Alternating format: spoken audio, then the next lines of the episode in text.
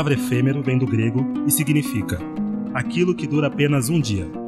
Já a palavra eterno vem do latim e significa aquilo que não tem tempo definido. À primeira vista, essas duas palavras parecem até como água e azeite. Mas hoje, eu, Robinson Oliveira, estou aqui com Júlia Carrera, mestra em artes da cena pela Escola de Comunicação da UFRJ e bacharel em comunicação social pela mesma instituição, para bater um papo sobre o teatro enquanto encruzilhada do eterno e do efêmero. Júlia está lançando o livro Les Éphémères, Cinema em Cena no Teatro de Soleil, e vai nos ajudar a refletir sobre essa aparente contradição entre o eterno e o efêmero. Júlia, tudo bom? Ei, Robson, que prazer estar aqui com você. É um prazer também estar aqui com você. Tá um calor danado aqui em São Paulo hoje, tá bom, pessoal? A Júlia que veio lá do Rio para passar calor aqui em São Paulo. Opa. Mas ela já mora aqui. Já faz 10 anos, é Dez isso que você falou? dez anos. 10 anos ela já mora aqui, então ela já está acostumada também nessa época do ano Aham. passar por esse período. Sim. Mas eu espero que você não sinta só o calor climático, mas também o calor humano aqui da Geostre, que a gente está muito feliz de te receber aqui mesmo, de verdade. Eu que estou muito feliz também, muito, muito, eh, me sinto muito bem, muito bem acolhida, tá uma delícia. Eba. Olha só, nessa apresentação que eu fiz de você, se você quiser acrescentar alguma coisa que eu não acrescentei, você pode acrescentar seu signo, sua idade, seu pix, o que você quiser. Tá bom? Fica à vontade. Importante eu dizer também que eu sou doutoranda do PPGAC da Unirio. Nesse É Unirio momento, agora. Ah, tá. Onde eu estou terminando de preparar a minha tese, que é uma extensão desse trabalho da dissertação, e eu tive a chance agora de, de fazer uma viagem através da Bolsa CAPES PDSE para fazer minha, meu doutorado de sanduíche em Paris pela Sorbonne Nouvelle Paris 3. Chiquérrima, né? Então, é, com a coorientação da Beatriz Picon-Valin. Apenas. Então, é uma coisa importante.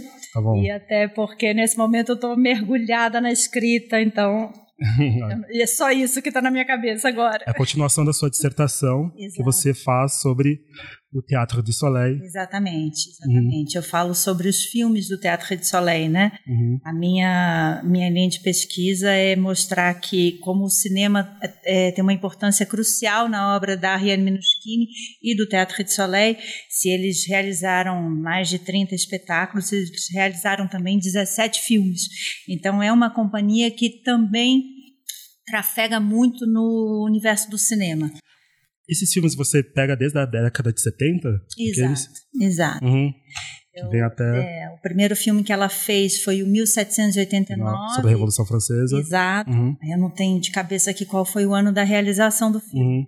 mas foi o primeiro, o primeiro filme que ela fez, uma espécie, já é um filme de teatro. Uhum. Ela a parte da ideia de fazer um registro do espetáculo que fez muito sucesso na França naquele momento, Uhum. Mas a gente já sente ali na montagem, na esco nas escolhas dela como cineasta, que ela tem uma assinatura como cineasta. Uhum. E aí, na sequência, ela faz o Molière, que é um filme de 1978, um filme premiadíssimo, Uhum. ah, um filme bastante importante que acabou de ser relançado em 4K na França, em homenagem aos 400 anos do Molière, que está sendo Uhum. comemorado agora em 2022. Tive a chance de ver essa cópia remasterizada, é um espetáculo. Assim, é alucinante, é um Sim. filme incrível. E bom, e aí ela fez vários outros filmes, esses para o cinema, filmes para televisão, eh, e depois filmes, eh, nos anos 2000 ela começa a trabalhar com o cinema digital, e aí os filmes são lançados em DVD e participam de mostras e festivais, enfim. Mas é um trabalho intenso que ela tem com o cinema. São filmes longos, né, São também, para começar, longos, né? Não é exatamente. filme de uma horinha e meia. Não, não. 17 filmes de, no mínimo, os filmes são 3 horas, Exato, 4 horas. Exato. A Riane não poupa. ela tem um universo enorme dentro dela e dentro da trupe para contar, para mostrar, né? Como os espetáculos que são longos também. né? Sim. A gente lembra aqui em São Paulo que veio o Les Éphémères, em Uhum. 2007, que era um espetáculo assim, de muitas horas, várias partes. Uhum. A gente assistia algumas partes num dia e outras partes no outro dia. Então, são sagas mesmo, Uhum. né? Quase, assim. Muito O Les bem. Éphémères, inclusive, tem uma estrutura que, ah, que lembra muito a estrutura de série Uhum. Né? Para quem assistiu, quem lembra e quem viu o filme, uhum. é, e aí sim é um filme que se aproxima um pouco dessa ideia de registro da captação, né? Uhum. É, são as histórias que, que são intercaladas, são várias cenas que vão contando essas histórias, um registro entre todas as aspas do mundo realista, e a gente sabe que não é realista porque uhum. já estou me antecipando aqui, já estou é. falando. Então, eu vou cortar um pouquinho você então, porque a gente já vai falar sobre Les Éphémères, já já. Tá Mas antes eu vou começar com uma outra pergunta. Sim.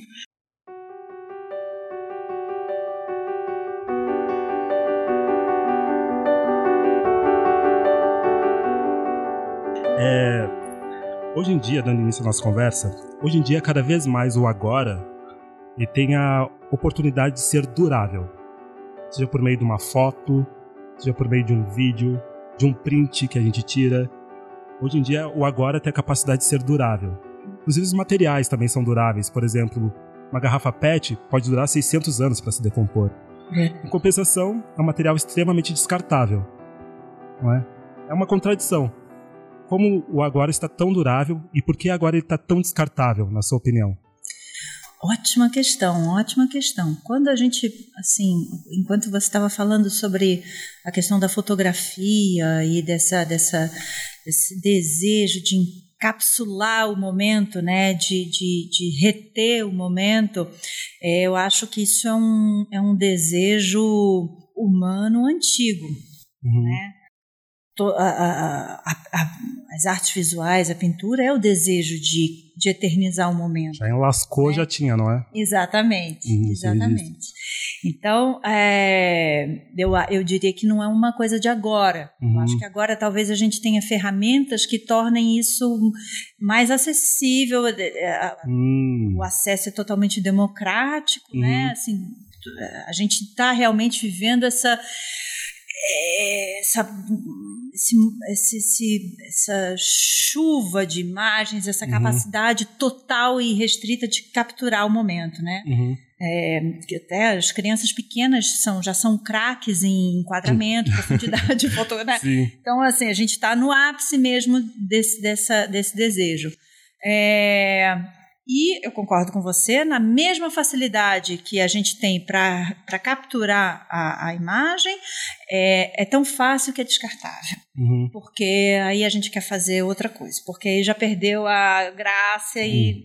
então é, é um paradoxo mesmo. E eu acho que a nossa lição agora é de alguma maneira é, é, viver essa ideia da reciclagem também hum. nas nossas na, nas nossas ideias, nos nossos nossos desejos, reciclar os nossos desejos, reciclar as nossas né, os nossos nossos impulsos, enfim, para tentar equilibrar mesmo. Sim. Né? E mas você vê alguma diferença entre o que é descartável e o que é efêmero? Olha, a gente pensa no descartável como aquilo que não tem mais valor. Uhum. Né? Aquilo que, que virou lixo. Uhum. E o efêmero, ele não, não perde o valor tão facilmente, né? Uhum. Às vezes uma, uma ideia que chega para a gente é, e aí alguma coisa chama atenção e tal. Mas a gente não esquece daquela ideia, né? É, uma, uma, uma experiência que a gente tem, e foi assim que a Riane chegou, inclusive, no título do, desse espetáculo, dos os momentos que passam na nossa vida, mas que marcam a gente para sempre, marcam a gente na nossa trajetória, na nossa personalidade, nas nossas escolhas, nas nossas. É, como é que fala, as, as, as, coisas que a gente se arrepende, os arrependimentos, enfim. Então, o efêmero, é, eu diria, talvez eu colocaria em oposição ao que é descartável. Uhum. Porque apesar dele passar, ele não passa. Né? Não sei. Não sei se eu te responde bem. Ah, gostei. gostei, gostei muito.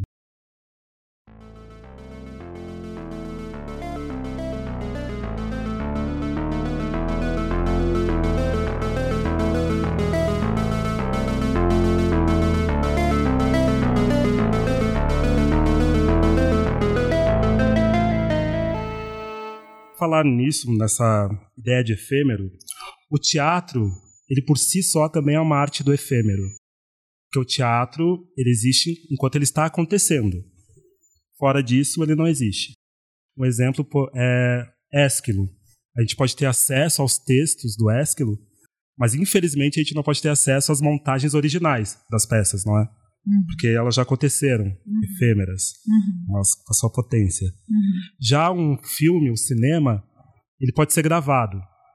Então tem essa possibilidade de um filme como Casablanca, de 1942, poder ser visto hoje. Uhum. A questão é que como essa arte do efêmero, que é o teatro, consegue atravessar os tempos. É peste bubônica, é Revolução Industrial, Revolução Francesa, Revolução Soviética, ditadura, democracia, coronavírus. Exato. A, a bichinha passou por tudo que é coisa. Por que, que você acha que o teatro tem essa força? Porque o teatro é o lugar de encontro do humano. É onde é o lugar, primeiro, de reflexão, reflexão no sentido de, do pensamento, mas de se refletir, de você se ver no outro, Uhum. É o lugar do encontro. E o encontro humano, ele é, não, não é perecível, nunca vai deixar de existir. Uhum. É, o teatro, é, é, ele sabe se recolher no momento que precisa se recolher, ele se fortalece enquanto está recolhido e ele volta renovado, transformado, porque ele acompanha a humanidade. Né? O desejo de, de fazer teatro é, acompanha as gerações. Né? É, o teatro não envelhece. Uhum. E essas grandes obras, elas, elas são grandes se elas conseguem não envelhecer, se elas conseguem, de alguma maneira, é, eu ia falar ultrapassar o efêmero, mas não é isso. É, é, é guardar a essência das relações humanas. Uhum. Né? As modas, elas sempre vão existir, elas são importantíssimas, elas vão ajudar uhum. o teatro, as artes, a cultura a travar esse encontro uhum. é, social, né?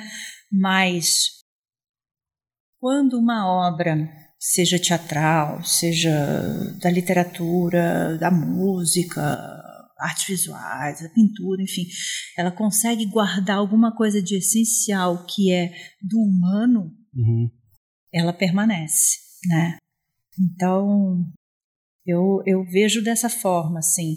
Então, uh, eu, por exemplo, tinha muito preconceito com teatro, com, por exemplo, cursos online, uhum. é, teatro online. Eu era a maior preconceituosa do mundo. Eu fazia, gente, não tem um encontro ali com a pessoa, gente. Não me engana, é, para com isso. Na mesma sala, pois todo é, mundo gritando. Eu falava, só para, para, não vem com essa pra mim, porque não vai colar.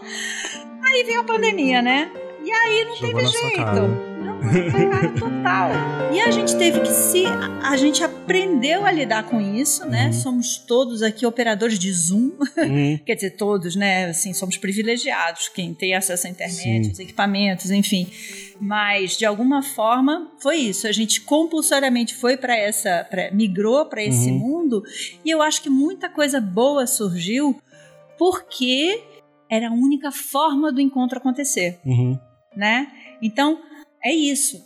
o desejo do encontro de um ser humano com outro é tão forte, tão forte, que inclusive fez com que essas experiências uhum. de teatro por vídeo uhum. fossem bem sucedidas em muitas, né, em, algumas coisas, outras uhum. não, lógico, mas porque acho que a, o desejo do encontro é que uhum. que mobiliza mesmo. Então, indo nisso que você falou agora, pensando, o que que você acha que que trouxe assim, de, de positivo, então, essa, essa nova forma, por exemplo, esses encontros? Olha. É... Pode ser aproveitado bem. Sim. Eu acho que uh, a gente ampliou os domínios. Uhum. Entende? O, o, teatro e o audiovisual ampliaram as fronteiras, assim, é, tornaram essas fronteiras mais porosas e se ampliou a linguagem. Uhum. Entende? E com isso se democratizou ainda mais o acesso, sabe, dos artistas ao público, do público aos artistas. Uhum. Então, isso sempre vai ser benéfico, isso é sempre um legado. Eu considero uhum. isso um legado da pandemia para a gente que é de teatro, uhum. uh, do audiovisual, artistas da cena, enfim, é um uhum. legado. É, é uma linguagem, como todas as linguagens, vai se desenvolvendo, às vezes, de uma, forma, de uma forma empírica, porque ainda nem deu tempo de se fazer uma, uma reflexão mais profunda sobre isso, embora algumas pessoas estejam fazendo, tem alguns conceitos começando a surgir, né? Uhum. É, mas. Uh, mas é uma, é uma grande possibilidade de você estar tá ao vivo com o público Uhum. Um público que agora é global, porque qualquer pessoa pode acessar de qualquer uhum. lugar, né? Uhum. É, os, os, desafios de acesso são outros agora, né? É uhum. sempre uma questão de pacote de dados, de equipamento. Então, eu acho que essa, essa, isso é uma questão que a gente tem que olhar de frente e acho que é aí que a gente tem que colocar também uma atenção, uhum. democratizar essas possibilidades. Enfim, isso é um outro assunto. É, mas e, e descobrir e, e, desenvolver, descobrir cada vez mais possibilidades nessa linguagem, que é uma linguagem do ao vivo, intermediado por câmera, por tela, com, às vezes síncrono, às vezes assíncrono. O que que esse tipo de, de interação é, que tipo de jogo vem desse tipo dessa interação, né, uhum. para a plateia, para o artista, as casas que viraram estúdios, né? Uhum. Que, enfim. Sim, tudo virou um grande estúdio. É, é. e, e, esse, e esse lugar que é doméstico, mas ao mesmo tempo está aberto, né? Sim. Enfim. Júlia, agora a gente vai entrar um pouco na tua experiência como atriz e pesquisadora. Tá. É, mais especificamente a tua passagem pelo Teatro de Soleil. Uhum. Você teve lá pela primeira vez em 2002? Isso, isso. É muito importante dizer que eu só a minha experiência com o Teatro Rede Soleil é enquanto uh, estagiária, uhum. pesquisadora. Eu nunca fui uma atriz do, do, Teatro Rede Soleil. Uhum. É importante dizer isso porque Sim. tem outras atrizes, atores brasileiros que fizeram e fazem uma carreira incrível lá. Uhum. Não é meu caso. Sim. Meu lugar é o de espectadora, de, de enfim, é, é, não é só de espectadora, hum, naturalmente. Você fez oficinas lá. Né? Fiz, fiz o estágio lá em 2002, Sim. e aí, como a gente vinha conversando, né, tem, tem experiência de comadres, uhum. enfim, então, um pouco de tudo, assim. Tá bom, então, continuando nessa seara, você, estando lá em 2002, você pôde ter contato com a criação das peças da companhia, né, é, em alguma fui, maneira. É, na verdade, é assim, o Soleil, até um tempo atrás, de tempos em tempos, abria um grande estágio uhum. para artistas do mundo inteiro. E aí as pessoas, os interessados, faziam uma carta uhum. dizendo por que, que gostariam de participar com o currículo, e lá no Soleil eles analisavam as mil cartas que chegavam. Que língua? Línguas todas árabes? Todas Meu... as línguas, porque como o Soleil é a Torre essa... de Babel tem essa multi, esse multiculturalismo Sim. também na estrutura. Só... Tem gente que de Sim. todas as línguas. Uhum. Então, cada um ia lendo. É muito legal. Sim. É muito, muito especial o que eles fazem. Uhum. Aí, é, das mil cartas que chegaram, escolheram 600. Uhum. E aí, dessas 600, foram definidos, é, escolhidos os que finalmente iam participar é, divididos entre participantes e ouvintes. No uhum. estágio que eu fiz de 2002, foram 400 pessoas no teatro Nossa. fazendo estágio. Então, assim, e gente do mundo inteiro. Uhum. Só isso já é um acontecimento que vale a vida, Exato. sabe? Já vale você ter escolhido fazer teatro. Uhum. E eu ralei, na época até tinha bingo no Rio de Janeiro para conseguir o dinheiro para pagar a passagem. Eu falei, eu vou para Paris, eu vou, conseguir custar, eu vou. Foi com o jogo do bingo, é isso? Opa. Não, tô brincando. Brincadeira. Enfim, e foi uma experiência que mudou minha vida radicalmente. Uhum. Não só pela qualidade do teatro que se faz lá, mas pela qualidade do encontro, da vida coletiva, uhum. é, da ideia de você chegar no teatro, se o trabalho começa às nove, se chega no teatro às oito, e uma equipe varre o teatro, outra equipe outra equipe cuida dos banheiros, outra equipe uhum. cuida da comida do dia. Então, esse, esse, essa vivência coletiva é muito formadora. Uhum. É, e, e, sempre importante lembrar que o Soleil vive assim desde 1964, quando eles foram uhum. criados, é, quando foi criado a, numa estrutura de associação, uma associação em que todos ganham o mesmo valor de salário, uhum. enfim. E aí em 2002 foi incrível. Eu tinha 22 anos, o mundo era meu. Uhum. eu fui para o Soleil, fiz esse, essa, tive essa experiência deliciosa, voltei para o Brasil e falei, vou dominar o mundo agora. Legal. E aí, é, e, e, foi isso. Eu, eu, eu, eu estabeleci uma, uma parceria muito firme com a Juliana Carneiro uhum. da Cunha. Que é uma atriz brasileira. Exato, uma... que é uma atriz, hoje em dia ela se diz franco-brasileira. Franco, né? Uhum, sim porque ela tem uma carreira Sim, incrível uhum. aqui no Brasil, mas está uhum. no Soleil desde 1990, uhum. fez espetáculos muito importantes no Soleil, personagens incríveis, enfim. O próprio Les Ephémères, né, que ela faz uma personagem incrível. Ela faz é. aquela idosa no hospital, Exatamente. que é... Tô arrepiado só de lembrar aqui. Pois é. Agora, para voltar, você poderia já você já explicou um pouco, mas poderia explicar o que é o Teatro de Soleil, no fim das contas? É, que eles são sediados lá na Cartoucherie, em Paris. Você falou, né, desde 1964. Era um espaço, na verdade, que eles se apropriaram, na verdade, do espaço? Não, não, tem, não, é, não é isso? Não. Você assim. pode explicar, por favor? Sim, claro. Tá bom. Eles, eles se, se organizam como Teatro de Soleil em 1964, mas eles só chegam na Cartoucherie depois. Ah, Lá na tá, década de 70, hum. não vou saber hum. dizer aqui a data correta. Uhum mas eles chegam lá para ensaiar um espetáculo, que, um espetáculo que é justamente o 1789. Hum. Eles precisavam de um espaço amplo. É um espetáculo que não, não tem um palco italiano. Uhum. A ideia dela era contar a história da Revolução Francesa pelo ponto de vista daqueles que fizeram a Revolução Francesa. Então, como forma, uhum. ela, ela pensa, ela traz o, o, teatro de feira, o teatro medieval. Então, assim, uhum. alguns palcos que são montados no espaço é, com, com os atores, uh, esses palcos ligados por algumas passarelas, uhum. e o público ali embaixo, assim, uhum. tipo, uh, em pé, sabe, como se fosse uma feira mesmo, vivendo aquela experiência. E aí eles ensaiaram lá, depois eles estrearam em Milão. É, um espaço que era uma arena de basquete, uma coisa assim. Uhum. E aí, quando eles voltaram para Paris, eles precisavam de um lugar para apresentar. Sim. E aí acabaram tendo uma licença para apresentar uhum. nos galpões da Cartucherie. A Cartucherie é um lugar, é, um, é, uma, tem esse nome porque é uma antiga fábrica de cartuchos. Uhum. Ela fica numa região um pouco afastada de Paris, que é em Vincennes. É um, tem um bosque grande chama Bois de Vincennes e era um lugar meio militar. Hum. Então essa, essa, esse lugar era a fábrica de cartuchos. Então são vários galpões.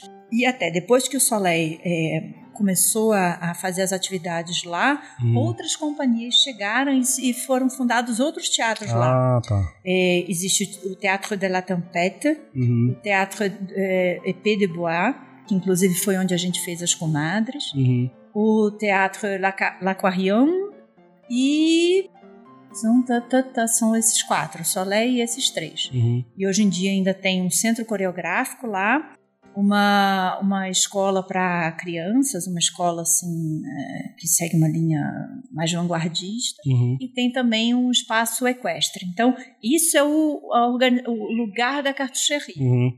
E, e aí o Soleil está lá mesmo desde essa experiência do 1789 uhum. e à medida que o tempo foi passando, foram fazendo todos, transformando aquele espaço que era uma fábrica de cartuchos num uhum. lugar de espetáculos. Uhum. E um lugar que também é, mas que guarda uma, uma, a possibilidade de criar várias organizações internas uhum. como no Les Ephémères, por exemplo, que tinha uhum. uma plateia bifrontal um palco passarela, parecido com, com o Teatro Oficina, uhum, né? Isso. É, mas então é isso. E aí o Soleil está lá desde isso. então. A uhum. companhia já teve algumas mudanças né, de uhum. elenco, mas tem o que eles consideram, que eles chamam de os anciãos da companhia, uhum. que estão desde a década de 80 e tal. É um trabalho incrível. No seu livro específico, agora que você está lançando, você vai tratar especificamente da peça Les Éphémères. É, você poderia contar um pouco sobre a peça Les Éphémères, como é que ela foi concebida. No livro você fala, inclusive, sobre alguns disparadores que a própria Ariane colocou como possibilidade de criação. Queria que você contasse nesse momento agora um pouco sobre isso, uhum. sobre o espetáculo Les Éphémères, uhum. em específico, e como foi esse princípio. Uhum, uhum. Sim, o Les Éphémères é um espetáculo que ele estreou na França em 2006 e ele, ele ele está inserido num momento assim que eu, eu aí é uma é a, minha minha forma de olhar essa essa trajetória do Soleil. Ele está inserido num momento do Soleil que começa mais ou menos nos anos 2000, que é esse flerte entre o teatro e o cinema. Uhum. Em 99, eles fazem um espetáculo que chama Tambor sur la Digue. Uhum. Maravilhoso. Incrível, incrível, Uhum. inspirado no Burracu, onde os atores fazem bonecos e os outros atores fazem como se fossem os titereiros, Exato. né? Uhum. E foi, foi realmente uma coisa arrebatadora na França. E aí, ao mesmo tempo, a, com o des- desenvolvimento da tecnologia da comunicação, os Uhum. equipamentos e tal, eh, trazendo um, um custo mais barato, a Riane retoma a ideia de fazer cinema. Então, Hum. aí ela faz um filme sobre o tambor Serladiga, Uhum. que vai muito além da ideia de um teatro filmado. Uhum. É um filme, né? Exato. É um filme com uma escolha narrativa, com a transposição de cenas. Com as técnicas do cinema, não é? Exatamente, com equipe de Uhum. cinema. E nesse momento, o- as, as naves da- do Soleil na Cartucherie se viram um estúdio de cinema. Uhum.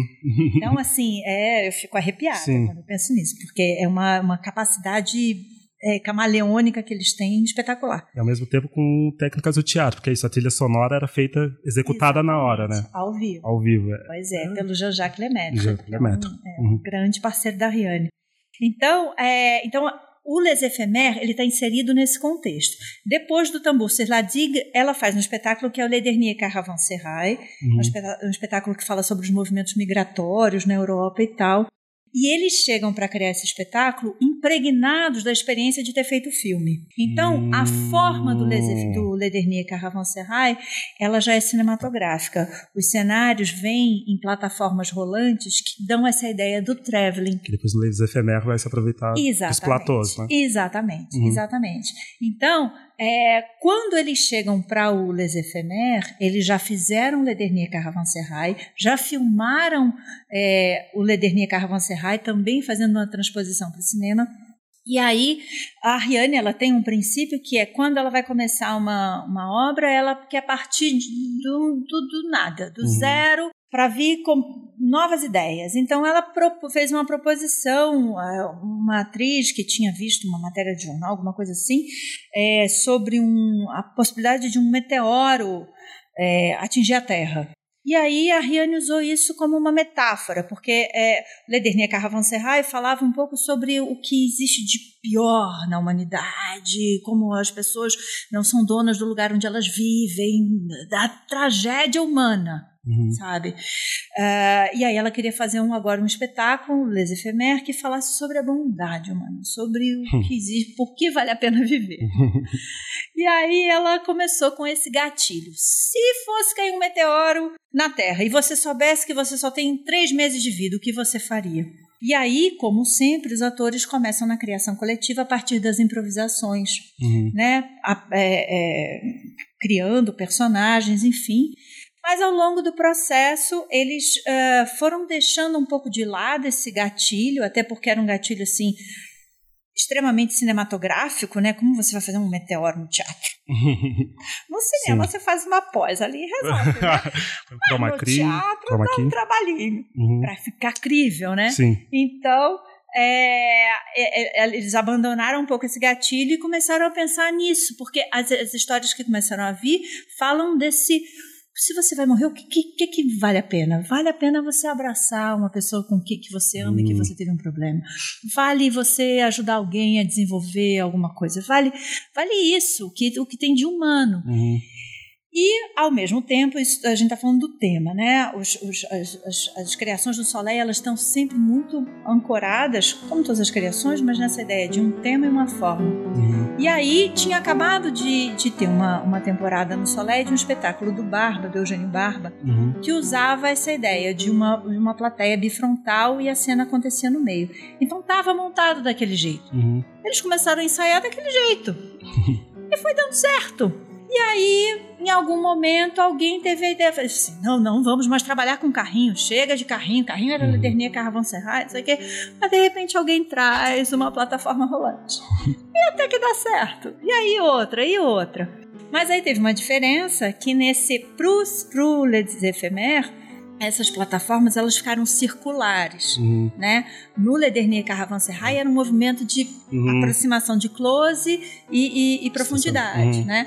E distanciamento. E no Les Éphémères, não. O tempo todo, né? O tempo todo, como a plateia era bifrontal e estava bem mais próxima, ela encontrou essa forma de contar essas, essas histórias íntimas, Uhum. né? É, muitos teóricos, críticos que falam sobre o espetáculo falam sobre como nesse, nesse momento a Ariane trouxe toda a epicidade do Soleil, todo esse épico do Soleil para o íntimo, são as batalhas internas, Uhum. né? É, então essa aproximação do público e essa, essa plataforma giratória em é, é, trans- rotação, movimento de Uhum. rotação, né? Ela dá para o espectador uma sensação cinema. Porque senão é isso. O princípio do cinema, né? O começo era justamente isso. Várias imagens Exatamente. que giravam, né? Que daí dava esse efeito de movimento. Exatamente. Uhum. Exatamente. Então ela, ela consegue trazer, um, ela é, cria um, um espetáculo que é absolutamente cineficado para Uhum. falar desse conceito de cineficação da cena da Beatriz Picon-Valin, que eu me apoio bastante para fazer essa pesquisa. Então já vamos para esse tema, então. O porquê que uma peça como Les Éphémères pode ser classificado como filme de teatro, né? Ou essa cineficação da cena, e não de teatro filmado. Que que qual é o diferencial dele? Sim. Que faz ele pertencer a essa categoria? Sim, É, são esses, esses conceitos que estão sempre dançando ali, Uhum. né, no salão e a gente, fica- cada hora a gente se apoia de alguma forma. O espetáculo Les Éphémères, a gente pode dizer que é um espetáculo que- onde existe a cineficação da cena, Uhum. tanto externa quanto interna. Uhum. Isso é uma, é uma organização, um conceito que é trazido pela teórica francesa Beatrice Picon-Valin, né? Uhum. E a cineficação interna dá conta de quando os processos da criação cinematográfica, da artesania cinematográfica, se a gente pode falar assim, Uhum. eles são utilizados na cena. Uhum. Então, é uma, uma ideia de montagem que vem ali, essa ideia de que o- a cena está em movimento, então o espectador tem essa sensação Uhum. do movimento, ou, ou- ou, é, é uma- é uma- um espetáculo onde tem é, é, é, detalhes muito naturalistas no cenário, Uhum. tem uma comida que é feita em cena, sabe, dentro do forno, o forno funciona, tem um peixe vivo que vai para o aquário, Uhum. tem esses detalhes assim que, se- que remetem ao cinema, na criação. E ao mesmo tempo é, é, a cineficação externa. Tem a legenda que é projetada, tem imagens que são projetadas também. Uhum. A, a cena final do espetáculo é belíssima. Eles estão assistindo um filme do John Ford Uhum. e aí num, num, num, num lençol pendurado. E aí, no momento, como a plataforma gira, essa, essa, o, o filme é projetado Esse sobre a plateia. Uhum. Então, assim, é lindo isso, é, Uhum. né? Então, isso é a significação da cena. Tá. Já o filme que foi feito do Les Éphémères, Uhum. esse filme especificamente, a gente não poderia dizer que é um filme de teatro. A Uhum. gente poderia dizer que é um teatro filmado. Uhum. Apesar de ter requintes, porque ela filmou com várias câmeras, Sim. em ângulos diferentes, tem uma montagem, Uhum. né? A, mon essas, a, a montagem diz muito sobre um filme, Uhum. né? Então, é, é o filme. Uhum. É, então, nesse caso, a gente pode dizer que é um registro do espetáculo. Mas é um dos únicos que a Ariane fez. Uhum. Porque todos os outros filmes que ela fez praticamente são filmes de teatro. O que Uhum. que são filmes de teatro? São filmes onde o teatro é o protagonista.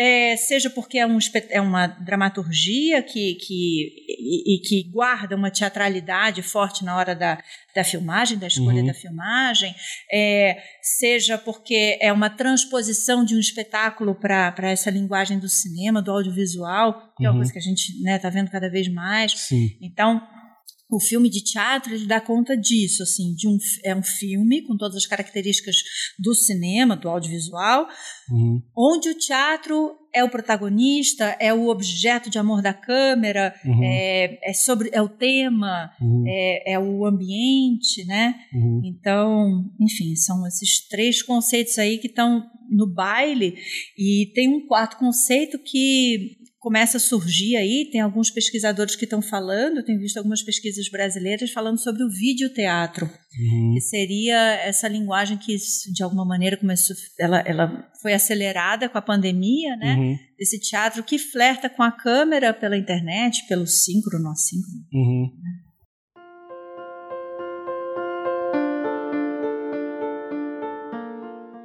Queria agora que você falasse então sobre a sua experiência agora com as comadres. Você uhum. acabou de falar ali comigo anteriormente, uhum. que você trabalha agora com a Riane Miskin, Miskin, agora que você me corrigiu, é importante. e queria que você contasse sobre essa experiência, sobre daí como foi é, fazer, fazer esse teatro uhum. que a Riane também propõe, como foi colocar as mãos na massa, assim, Ai. digamos assim. Foi um sonho realizado.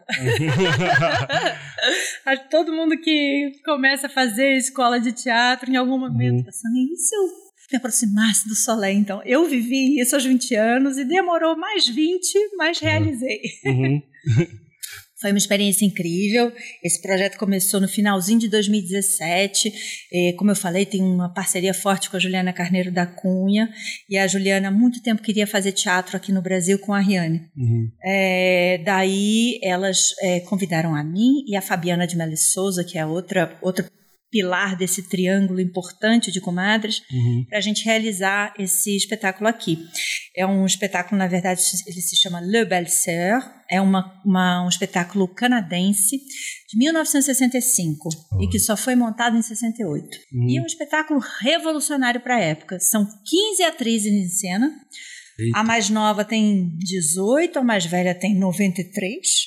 Nossa. É. E é um espetáculo que fala sobre o feminino. Uh, a, a, sinopse é uma, uma dona de casa dos anos 60, num, numa, na periferia do Canadá. Uhum. É, ela ganha um concurso, ela ganha um milhão de selos premiados. E esses selos ela vai juntar para trocar numa loja de departamento. Uhum. Um milhão de selos dá para montar a casa inteira. Então ela fica alucinada que ela, assim, ela mudou de classe social, porque agora ela vai, uhum. né?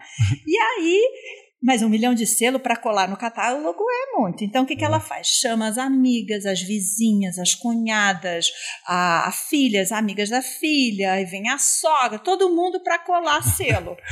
e como a casa dela está em obra, tem que ficar todo mundo na cozinha. Então são 15 hum. mulheres na cozinha. Nesse espaço. Nesse espaço. colando selo e falando sobre a vida. Uhum. E isso é o, é o dispositivo para cada uma falar sobre suas dores e as suas delícias. Uhum. Falar sobre a solidão, sobre estupro no casamento, sobre prostituição, sobre as dificuldades de se, se, inserir no mercado uhum. é, profissional, as relações de mãe e filha, de, da, da, da mulher que tem que cuidar da sogra que está na cadeira de roda e cuida dos filhos. Então, cada uma tem ali um tema, tem uma uhum. bandeira absolutamente feminina e que, infelizmente, continua atual. Uhum. É uma peça muito dura. Uhum. Ela, ela foi escrita assim, originalmente, ela é escrita em dois atos. O primeiro ato tende para comédia, o uhum. segundo ato Exatamente. É o puxão de tapete. Puxa o tapete e vai ladeira abaixo. Uhum. Fala sobre a hegemonia do falo, fala sobre muita coisa importante uhum. que, infelizmente, continua na pauta. Sim. Aí esse espetáculo, que é considerado um clássico do século XX, blá, blá, blá, em 2010 ganhou uma versão musical. Uhum. Uh, então vamos lá, em 65 ele foi escrito pelo, pelo Michel Tremblay. Uhum. Em 2010, ele ganhou a versão musical pelo René Richard Sif com músicas do Daniel Belanger. É importante a gente dizer uhum. o nome dos criadores sempre, né? E aí a Ariane assistiu essa montagem musical na França, ficou alucinada. O que, que eles fizeram? Eles pegaram os monólogos dos personagens e transformaram em canções, em números musicais. Uhum. Mas é um musical é, menos parecido com o musical da Broadway, uhum. que a gente está acostumado, e mais próximo dos musicais do Brecht. Hum, sabe? Uh -huh. a, a, a, escolha dos gêneros musicais tem a ver, é um pouco sarcástica, sabe? Uhum. Tem umas coisas. É bem ácida a uhum. peça. Então, quando a Juliana é, falou com a René, ah, vou montar uma coisa no Brasil, ela falou assim, monta esse espetáculo. E aí a gente começou a ver quem vai dirigir, nenhum diretor brasileiro realmente falou assim, ah, mas vamos botar com 15 a 13? Não muita gente, não vai dar, não que A Riane falou, ah, é? Eu vou dirigir.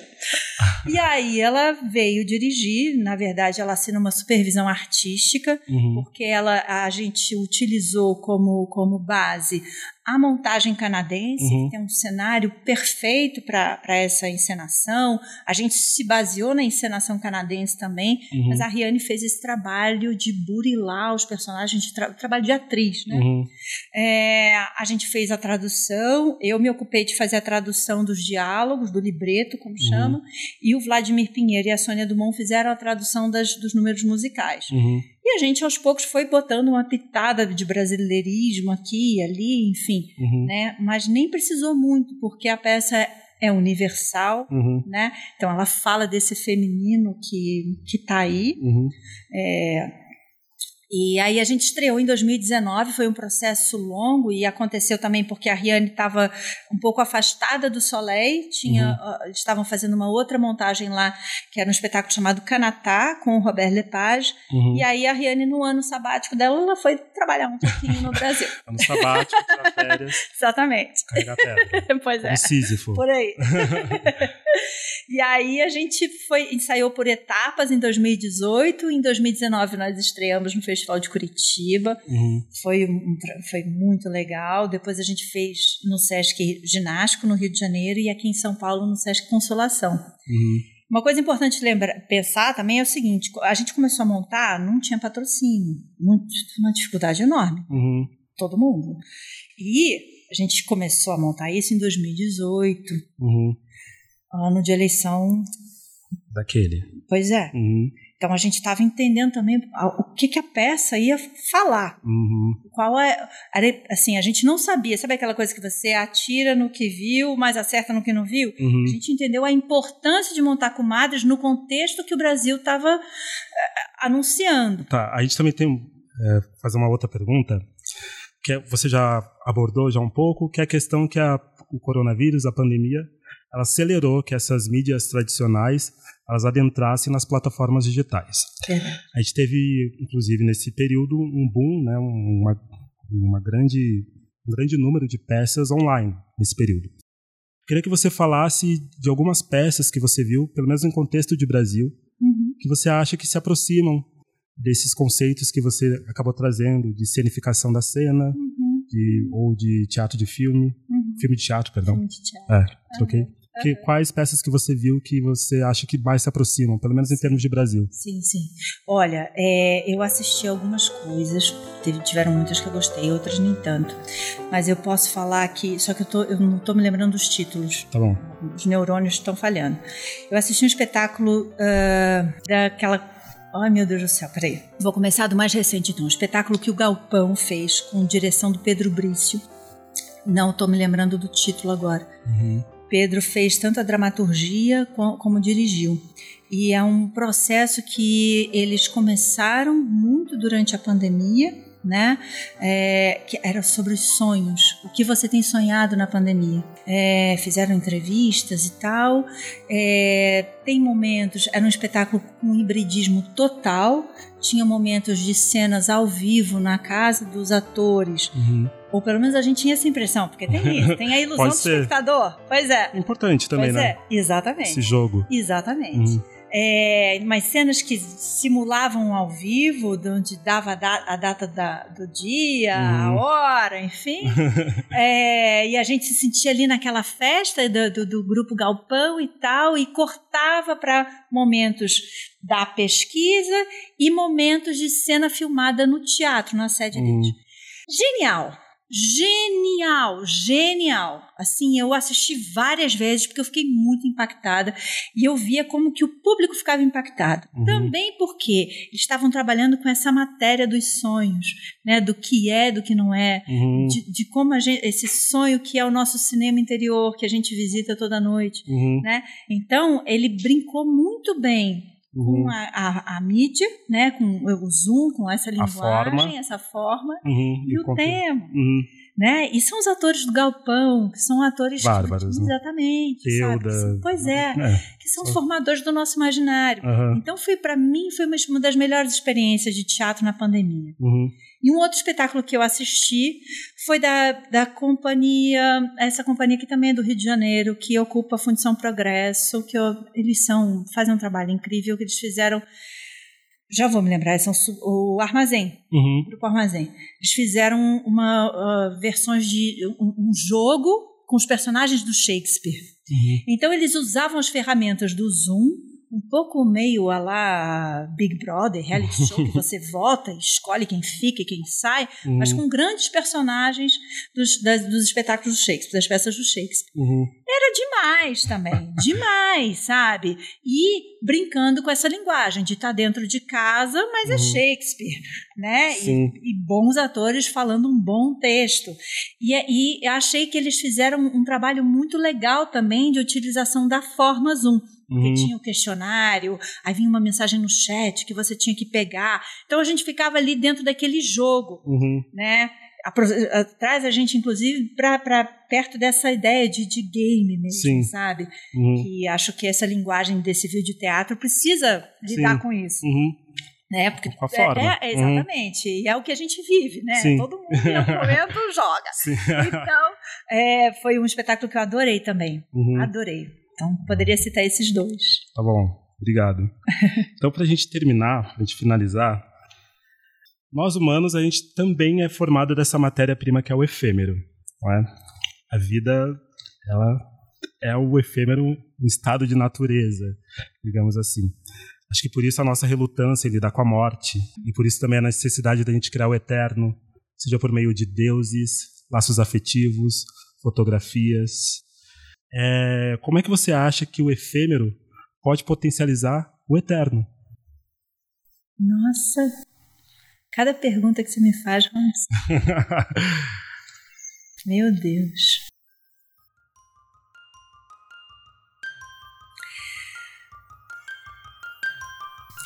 São esses, são essa, essa lembrança de que a vida é efêmera que nos obriga a procurar os momentos de eternidade, né?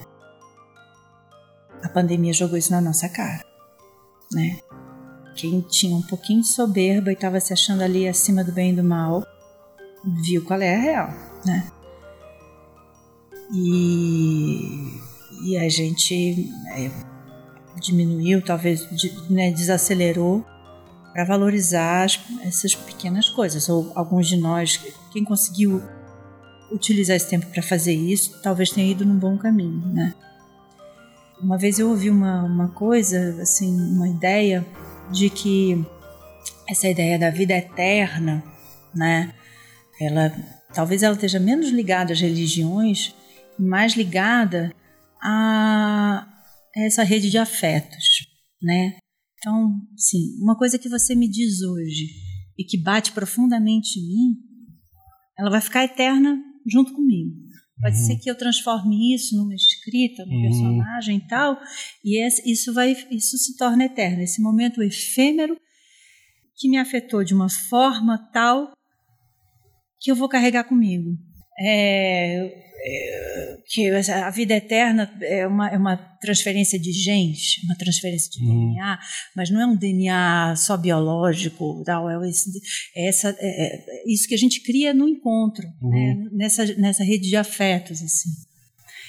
Então, não sei se eu estou sabendo me explicar, mas eu, eu, eu talvez diria isso, assim, que é eterno porque é efêmero, sabe? Sim. É, porque se, se, se, se não fosse efêmero, a gente não dava importância. Uhum. Né? Tudo que não. A gente conseguiu descartar um monte de coisa na pandemia, ou alguns de nós, quem conseguiu fazer isso, Uhum. né? Descartar o que é descartável, né? E, e, e segurar o que, justamente por ser efêmero, vai ficar vai com a gente para onde a gente for, né? Nossa. Sei. Nossa, gostei muito, gostei muito. E é com essa resposta que a gente vai fechar o nosso podcast de hoje, infelizmente. Pô, Gostaria de, na verdade, passar a tarde inteira aqui conversando. seria uma delícia. Muito, muito prazer em ter você aqui. Receber aqui uma honra de verdade.